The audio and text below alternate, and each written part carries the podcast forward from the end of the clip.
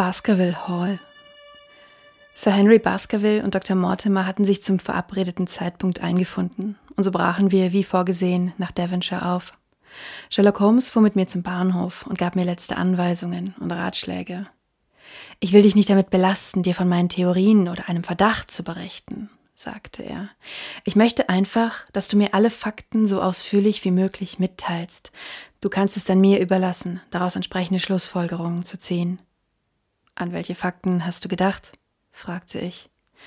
Alles, was mit dem Fall und sei es auch nur indirekt zu tun zu haben scheint, vor allem aber die Beziehungen zwischen den jungen Baskerville und seinen Nachbarn oder neue Einzelheiten hinsichtlich des Todes von Sir Charles. Ich habe in den vergangenen Tagen selbst einige Untersuchungen vorgenommen, doch die Ergebnisse waren, äh, wie ich befürchtete, eher negativ.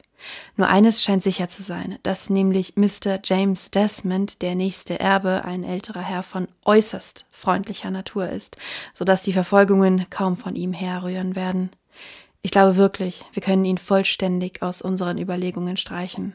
So bleiben die Leute übrig, die im Moor zur direkten Umgebung von Sir Henry Baskerville gehören. Wäre es als erste Maßnahme nicht besser, dieses Ehepaar Barrymore loszuwerden? Auf keinen Fall. Man könnte keinen größeren Fehler begehen. Falls sie unschuldig sind, wäre dies eine grausame Ungerechtigkeit, und falls sie schuldig sind, so würden wir uns jeder Gelegenheit berauben, sie zu überführen. Nein, nein, wir werden sie auf unserer verdächtigen Liste behalten. Dann gibt es einen Stallknecht in Baskerville Hall, wenn ich mich recht entsinne. Des Weiteren leben dort zwei Moorbauern, Außerdem unser Freund Dr. Mortimer, den ich für durch und durch anständig halte, und seine Frau, über die wir nichts wissen. Dann gibt es diesen Naturforscher, Stapleton, und seine Schwester, die als junge und attraktive Dame gilt. Ferner Mr. Frankland von Laughter Hall, der ebenfalls ein unbekannter Faktor ist, und ein oder zwei weitere Nachbarn. Dies sind die Leute, denen deine besondere Aufmerksamkeit gelten sollte. Ich werde mein Bestes tun. Ich gehe davon aus, dass du bewaffnet bist. Ja, ich hielt das für eine gute Idee. Ganz bestimmt. Behalte deinen Revolver Tag und Nacht bei dir und lass niemals in deiner Wachsamkeit nach. Unsere Freunde hatten bereits ein erste Klasse Abteil belegt und erwarteten uns auf dem Bahnsteig. Es gibt keinerlei Neuigkeiten, sagte Dr. Mortimer als Antwort auf die Frage meines Freundes. Eines kann ich beschwören, wir sind in den letzten beiden Tagen von niemandem verfolgt worden. Wann immer wir ausgegangen sind, haben wir aufmerksam darauf geachtet. Niemand hätte uns entgehen können.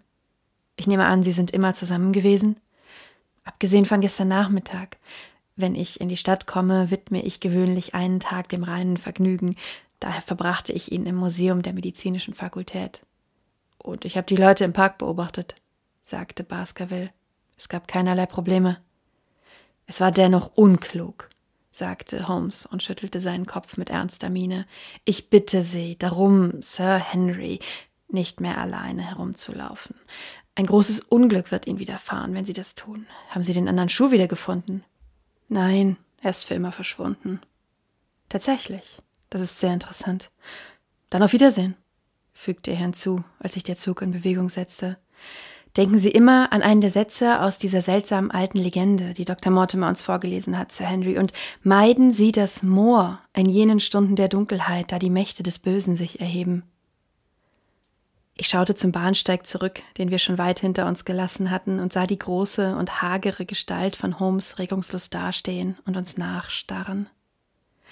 Wir hatten eine kurzweilige und vergnügliche Reise, die ich dazu nutzte, meine beiden Gefährten besser kennenzulernen und mit Dr. Mortimers Spaniel zu spielen. Nach wenigen Stunden schon wurde die braune Erde rötlich und der Ziegel zu Granit. Rotbraune Kühe grasten auf den von Hecken begrenzten Feldern, wo saftige Gräser und üppige Vegetation von einem reicheren, wenn auch feuchterem Klima kündeten. Der junge Baskerville starrte eifrig aus dem Fenster und schrie laut auf vor Entzücken, als er die vertraute Landschaft von Devon erkannte. Ich habe eine Menge von der Welt gesehen, seit ich diese Gegend verlassen habe, Dr. Watson, sagte er, aber niemals habe ich einen vergleichbaren Ort gefunden. Ich habe noch nie einen Mann aus Devon getroffen, der nicht auf sein Land geschworen hätte, bemerkte ich. Das hängt ebenso sehr von der Art der Menschen wie von Land ab, sagte Dr. Mortimer. Ein Blick auf unseren Freund hier verrät uns den rundlichen Keltenschädel, der in sich die keltische Begeisterungsfähigkeit und Bodenständigkeit trägt. Der Kopf des armen Sir Charles war ein seltenerer Typ von halb gälischem und halb irischem Charakter. Aber sie waren doch recht jung, als sie Baskerville Hall das letzte Mal sahen, nicht wahr? Ich war noch ein kleiner Junge, als mein Vater starb und habe Baskerville Hall nie gesehen, denn er lebte in einem kleinen Landhaus an der Südküste. Anschließend bin ich direkt zu einem Freund nach Amerika gefahren. Ich sage Ihnen, das ist alles für mich genauso neu wie für Dr. Watson und ich bin sehr gespannt darauf, das Moor zu sehen. In diesem Fall ist Ihr Wunsch leicht zu erfüllen, denn hier ist Ihr erster Blick auf das Moor, sagte Dr. Mortimer und zeigte aus dem Waggonfenster. Über den grünen Rechtecken der Felder und dem niedrigen Bogen des Waldes erhob sich in der Ferne ein grauer, melancholisch wirkender Hügel mit einem merkwürdig gezackten Gipfel, trübe und schemenhaft wie eine fantastische Traumlandschaft. Lange starrte Baskerville reglos auf dieses Bild, und ich konnte seinem Gesicht ansehen, wie viel ihm dieser erste Anblick dieses seltsamen Ortes bedeutete, den seine Vorfahren so lange beherrscht und auf dem sie so tiefe Spuren hinterlassen hatten. Da saß er, in seinem Tweedanzug, mit seinem amerikanischen Akzent, in der Ecke eines prosaischen Eisenbahnwaggons, doch während ich sein dunkles und ausdrucksloses Gesicht betrachtete, fühlte ich mich mehr als zuvor, dass er ein echter Nachfahre dieser langen Linie heißblütiger, feuriger und herrischer Menschen war. Stolz, Tapferkeit und Stärke zeigten sich in seinen dichten Augenbrauen, diesen sensitiven Nasenflügeln und den großen haselnussbraunen Augen sollte in diesem abschreckenden Moor eine schwierige und gefährliche Aufgabe vor uns liegen, so war er doch wenigstens ein Gefährte, für den man ein Risiko auf sich nehmen könnte, mit der Gewissheit, dass er es voller Mut teilte. Der Zug hielt an einem kleinen Nebenbahnhof und wir stiegen alle aus. Draußen, jenseits des niedrigen weißen Zauns, erwartete uns ein kleiner offener Pferdewagen. Offenbar war unsere Ankunft ein großes Ereignis, denn der Bahnhofsvorsteher und die Träger kamen herbeigeeilt, um unser Gepäck hinauszutragen. Es war ein hübscher, einfacher Landflecken, doch war ich überrascht zu bemerken, dass am Tor zwei Soldaten in dunklen Uniformen standen, die sich auf ihre Gewehre stützten und uns eingehend musterten, als wir an ihnen vorübergingen. Der Kutscher, ein knorriger kleiner Bursche mit harten Gesichtszügen, grüßte Sir Henry, und ein paar Minuten später rollten wir rasch die breite weiße Straße entlang. Sanft gewelltes Weideland erstreckte sich zu beiden Seiten unseres Weges, und alte Giebelhäuser schauten hier und da aus dem dichten grünen Laubwerk hervor. Doch hinter der friedlichen, sonnenbeschienenen Landschaft erhob sich überall die düstere Linie des Moors gegen den Abendhimmel, bisweilen durchbrochen von zerklüfteten, finsteren Hügeln. Der Wagen bog in eine Seitenstraße, und wir fuhren in jahrhundertelang durch Räder tief eingegrabene Rillen bergauf, auf beiden Seiten von Böschungen gesäumt, die mit saftigem Moos und üppigen Farnen dicht bewachsen waren. Gesprenkelte Brombeersträucher glitzerten im Licht der untergehenden Sonne. Immer weiter den Berg erklimmend kamen wir über eine schmale Steinbrücke und fuhren den Bach entlang, der brausend und schäumend zwischen grauen Findlingen dahinrauschte. Die Straße und der Bach wandten sich durch ein dicht mit Eichen und Kieferngestrüpp bewachsenes Tal. Bei jeder Biegung ließ Baskerville einen Ausruf des Entzückens hören, schaute eifrig um sich her und stellte zahllose Fragen. In seinen Augen erschien alles wunderschön, aber mir schien eine Spur der Melancholie auf diesem Landstrich zu liegen, der deutlich das Mal des vergehenden Jahres trug. Gelbe Blätter fielen von den Bäumen auf uns herab und bildeten ringsumher einen Teppich. Das Rasseln unserer Räder erstarb in den dichten Haufen moderner Vegetation, ein trauriges Willkommen der Natur an den heimkehrenden Erben der Baskervilles. Hallo, rief Dr. Mortimer, was ist das? Ein steil ansteigender, mit Heidekraut bewachsener Ausläufer des Moors lag direkt vor uns. Auf dem Hügel, scharf und deutlich wie ein Reiterstandbild auf seinem Sockel, erblickten wir einen finsteren, reglosen Soldaten zu Pferde, der sein Gewehr schussbereit auf dem Arm liegen hatte. Er beobachtete die Straße, auf der wir fuhren. Was bedeutet das, Perkins? fragte Dr. Mortimer. Unser Fahrer kehrte sich in seinem Sitz zu uns um. Ein Sträfling ist aus Princeton ausgebrochen, Sir. Er ist jetzt schon seit drei Tagen auf der Flucht und die Wachen beobachten jede Straße und jeden Bahnhof, aber sie haben noch kein Anzeichen von ihm entdeckt. Die Bauern in der Gegend sind nicht erfreut darüber und das ist eine Tatsache. Nun, soweit ich weiß, bekommen Sie fünf Pfund, wenn Sie Informationen geben können. Ja, Sir, aber was ist die Aussicht auf fünf Pfund im Vergleich zu der Möglichkeit, dass man Ihnen die Kehle durchschneidet? Das ist kein gewöhnlicher Sträfling, sondern ein Mann, der von nichts zurückschreckt. Um wen handelt es sich denn? Um Selden, den Mörder von Notting Hill. Ich erinnerte mich gut an den Fall, denn Holmes hatte daran ein besonderes Interesse gehabt aufgrund der bemerkenswerten Grausamkeit des Verbrechens und der unglaublichen Brutalität des Mörders. Das Todesurteil war in lebenslänglich umgewandelt worden, weil Zweifel an seinem Geisteszustand bestanden hatten. So grauenvoll war sein Vorgehen gewesen. Inzwischen hatte unser Wagen den Hügel erklommen, und vor uns erstreckte sich die unendliche Weite des Moores, in der sich hier und da wüste Steinhaufen oder turmartige Felsblöcke erhoben. Ein kalter Wind fegte über die Ebene hinweg und ließ uns erschauern. Irgendwo dort draußen, in dieser öden Landschaft, lauerte dieser teuflische Unhold, verbarg sich in einer Höhle wie ein wildes Tier, sein Herz voller Rachedurst gegen die ganze menschliche Rasse, die ihn ausgestoßen hatte. Diese Vorstellung hatte mir gerade noch gefehlt, zu dem düsteren Eindruck, den diese dürre Einöde, der eisige Wind und der immer dunkler werdende Himmel auf mich machten. Selbst Baskerville war still geworden und vergrub sich tiefer in seinen Mantel. Das fruchtbare Land hatten wir nun weit hinter uns gelassen. Wir blickten zurück und sahen, wie die flachen Strahlen der tiefen Sonne die Bäche in Goldfäden verwandelten und die frisch aufgepflügte Erde vor dem breit gestreckten Waldrand rot erglühen ließen. Der Weg vor uns wurde rauer und verlief wilder über große rostbraune und olivgrüne Abhänge, auf welchen gigantische Findlinge lagen. Ab und zu fuhren wir an einem Moorbauernhaus vorbei, dessen Mauern und Dach aus Stein gebaut und von keinerlei Pflanzen bewachsen waren, die sein harsches Äußeres gemildert hätten. Plötzlich schauten wir in eine muldenartige Senke, in der verkrüppelte Eichen und Kiefern wuchsen, die der Sturm vieler Jahre zerzaust und gebeugt hatte. Zwei hohe, schmale Türme erhoben sich über den Bäumen. Der Fahrer wies mit seiner Peitsche darauf. Baskerville Hall, sagte er. Sein Herr hatte sich erhoben und betrachtete es mit geröteten Wangen und glänzenden Augen. Ein paar Minuten später hatten wir das äußere Tor erreicht. Ein fantastisch verschlungenes, schmiedeeisernes Werk mit von Flechten befallenen, verwitterten Pfeilen auf beiden Seiten, von den Eberköpfen der Baskervilles gekrönt. Das Pförtnerhaus war eine Ruine aus schwarzem Granit und nackten Dachbalken. Doch gegenüber erhob sich ein neues, halbfertiges Gebäude, ein erstes Ergebnis des südafrikanischen Goldes von Sir Charles. Durch das Tor gelangten wir in eine Allee, auf welcher die Räder wieder durch herabgefallenes Laub glitten und deren alte Bäume ihre Zweige zu einem dunklen Tunnel über unseren Köpfen formten. Sir Henry erschauderte, als er den langen und dunklen Weg entlang schaute, an dessen Ende das Haus geisterhaft hervorlugte. Ist es hier passiert?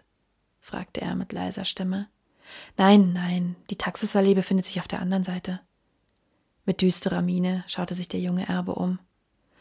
Kein Wunder, dass mein Onkel an diesem Ort das Gefühl hatte, ihn werde ein Unglück ereilen, sagte er. Hier kann jeder Angst bekommen. Ich werde innerhalb des nächsten halben Jahres eine Reihe elektrischer Lampen installieren lassen und Sie werden es nicht wiedererkennen mit einer 1000 Watt Glühlampe gegenüber der Eingangstür. Die Allee mündete in eine weite Rasenfläche und das Haus lag vor uns. In der Dämmerung konnte ich erkennen, dass sich ein mächtiges Gebäude mit Vorhalle in der Mitte erhob, dessen Vorderseite fast völlig mit Efeu bewachsen war, welches nur hier und da von einem Fenster oder einem Wappen unterbrochen wurde. An beiden Seiten dieses Mittelteils erhoben sich die beiden alten, zinnenbewehrten und mit Schießscharten versehenen Türme. Rechts und links davon schlossen sich moderne Flügel aus Granit an. Ein mattes Licht schien durch tief in den Mauern liegenden Fenstern und aus den hohen Schornsteinen, die aus dem steil aufsteigenden Dachgiebel aufragten, quoll eine schwarze Rauchsäule. Willkommen, Sir Henry, willkommen in Baskerville Hall. Ein großer Mann war aus dem Schatten der Eingangstür getreten, um den Wagenschlag zu öffnen. Die Silhouette einer Frau zeichnete sich gegen das gelbe Licht der Eingangshalle ab. Sie kam heraus und half dem Mann mit unserem Gepäck. Sie haben noch nichts dagegen, wenn ich gleich nach Hause weiterfahre sagte Dr. Mortimer. Meine Frau erwartet mich. Sie werden doch zum Abendessen bleiben. Nein, ich muss gehen. Wahrscheinlich wartet auch einiges an Arbeit auf mich. Ich würde Ihnen ja gern das Haus zeigen, aber Barrymore ist sicherlich ein besserer Führer als ich. Gute Nacht.